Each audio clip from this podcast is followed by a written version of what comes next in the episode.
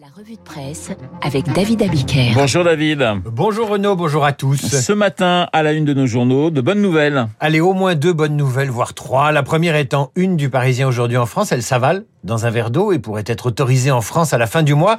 Cette bonne nouvelle, c'est le Paxlovid, le médicament contre le Covid qui réduirait fortement la mortalité du virus. C'est une bonne nouvelle, ça, Bah c'est oui, c'est une bonne nouvelle, Bon. bien sûr. Autre bonne nouvelle, mais qui n'a rien à voir, c'est l'attractivité de la France pour les investissements étrangers en une des échos. Le chef de l'État annoncera aujourd'hui 21 décisions d'investissement pour 4 milliards d'euros. Évidemment, il est en campagne, évidemment, c'est de la communication, mais derrière, il y a quand même un chiffre encourageant. C'est près d'un million d'entreprises qui ont été créées en 2021 en France, une hausse de 17% par rapport à l'année précédente. C'est une bonne nouvelle, ça. C'est une bonne nouvelle. Bon, alors. Deuxième bonne Pourquoi nouvelle. bouder son plaisir? Une autre bonne nouvelle, mais ça c'est pour les franciliens, les gens qui habitent à Paris et les habitants de la, la capitale. Donc c'est la diminution du nombre de bouchons en région parisienne, nous explique le Parisien aujourd'hui en France.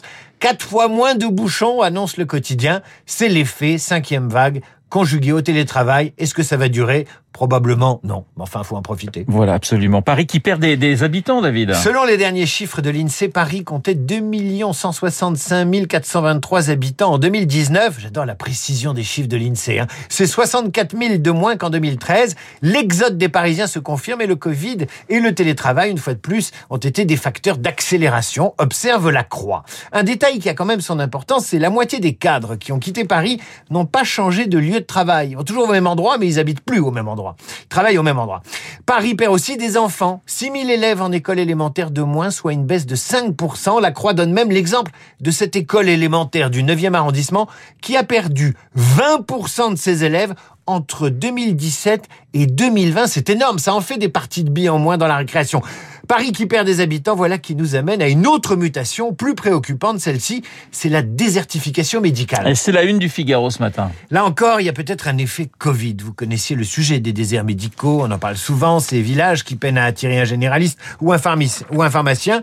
Le Figaro publie ce matin une carte de la France sous tension médicale. Les deux tiers du pays peinent à assurer des consultations de médecins généralistes accessibles. À ce phénomène connu s'en ajoute un autre lié à la pandémie. La fermeture partout sur le territoire de services d'urgence, fermeture définitive ou ponctuelle. Conscient d'être toujours plus recherché et convoité, certains médecins abusent, explique le maire de Barneville-Carterin, c'est dans la Manche. Oui. Certains, certains pharmaciens, pour attirer un médecin, dit-il, dans leur village, vont jusqu'à offrir un caddie de course, de commission, par mois, pendant trois ans. Ce même maire normand a même publié la lettre d'un médecin qui y allait fort. Il faisait la liste de ses exigences pour venir s'installer dans sa commune. Ce candidat à l'implantation réclamait une prime d'installation, un appartement gratuit pendant deux ans, une voiture de fonction, un terrain à bâtir et la garantie de ses revenus actuels, soit 6 770 euros par mois après impôt. Un autre maire ajoute, si vous ajoutez à cela les 25 000 euros exigés par les cabinets de recrutement pour nous trouver un praticien, ça devient de la prostitution. Emballement autour, David, emballement autour des propos d'Éric Zemmour sur les élèves handicapés. Alors, vous savez, une bonne partie de la classe politique eh, a passé son week-end à s'indigner des propos tenus vendredi par Éric Zemmour devant des enseignants du Nord acquis à sa candidature. Ça fait partie de ces polémiques qui profitent à celui qui a parlé le premier et qui permettent aux autres d'occuper le terrain, surtout quand ils n'ont rien à dire. Mais qu'a dit exactement Éric Zemmour? Le Figaro rapporte les propos du polémiste qui, depuis, les a répétés et clarifiés dans une vidéo. Mais voilà ce qu'il a dit, j'ouvre les guillemets.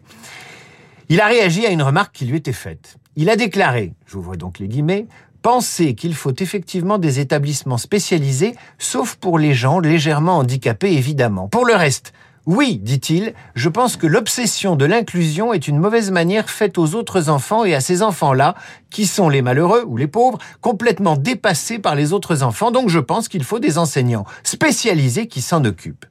Voilà, mieux vaut rappeler ce qui a été dit plutôt que ressasser comment cela a été interprété et déformé à force d'être commenté en boucle, mal interprété par un parent d'élève également, le contenu du cours sur l'évolution d'une enseignante en SVT. Et oui, le Parisien parle ce matin d'une fatwa numérique. Et il raconte comment la vie de Stéphanie, prof de sciences nat à Trappes, a basculé le 8 décembre 2020. Ce jour-là, l'enseignante donne un cours sur l'évolution et distribue à ses élèves de troisième une photocopie sur l'évolution de l'homme et de ses ancêtres. Ça commence par l'Australopithèque et puis ça se termine par l'Homo sapiens, c'est-à-dire quelqu'un qui vous ressemble, Renault, ou qui vous ressemble ou qui ressemble à Luc Ferry. Quelques mois auparavant, un élève a dit à la prof que l'Homo sapiens est toujours représenté par un blanc.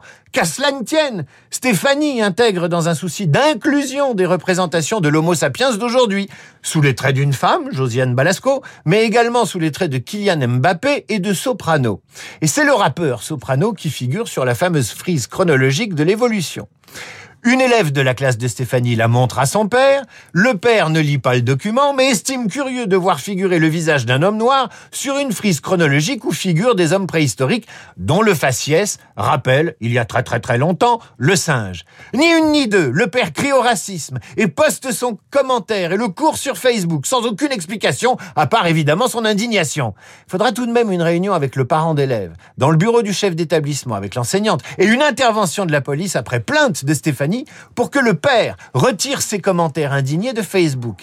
C'est un scénario catastrophe qui ressemble à celui vécu par Samuel Paty, mais avec un dénouement moins dramatique. Stéphanie a dû quitter son poste. Le parent d'élève a été lui condamné en novembre à six mois de prison ferme.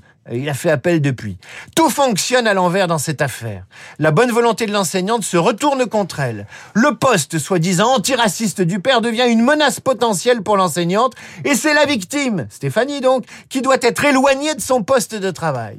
Ça raconte surtout la bêtise contemporaine dans toute sa dangerosité. Voilà, ça fait 40 000 ans qu'on a le même cerveau d'ailleurs, il faudrait dire à ce parent d'élève et à peu près la, non, Luc Ferry, a un même physique. Alors, il a un plus gros cerveau, Luc Ferry, effectivement, que vous et moi réunis. On termine. Luc Ferry sapiens. On termine avec une petite phrase sans ambiguïté, celle-là. Nous la devons à Édouard Philippe dans l'opinion. Le quotidien revient ce matin sur les tensions entre la République en marche et l'ancien Premier ministre, qui structure actuellement son parti Horizon. Voilà ce qu'il dit à l'opinion. Je ne veux pas être Premier ministre, je ne veux pas être ministre tout court, je ne veux pas aller à l'Assemblée, et je ne demande rien. Mais je ne veux pas qu'on m'emmerde puisque c'est un terme à la mode, explique au journal l'ex-premier ministre Édouard Philippe, qui se met en congé de la maison commune voulue par Emmanuel Macron pour fédérer son camp. Je ne veux pas qu'on m'emmerde, c'est ce qui s'appelle une sorte de retour à l'envoyeur. Voilà, et vous, vous ne nous emmerdez jamais, mon cher David, et vous revenez demain pour une nouvelle revue de presse. Dans un instant, Esprit Libre avec Luc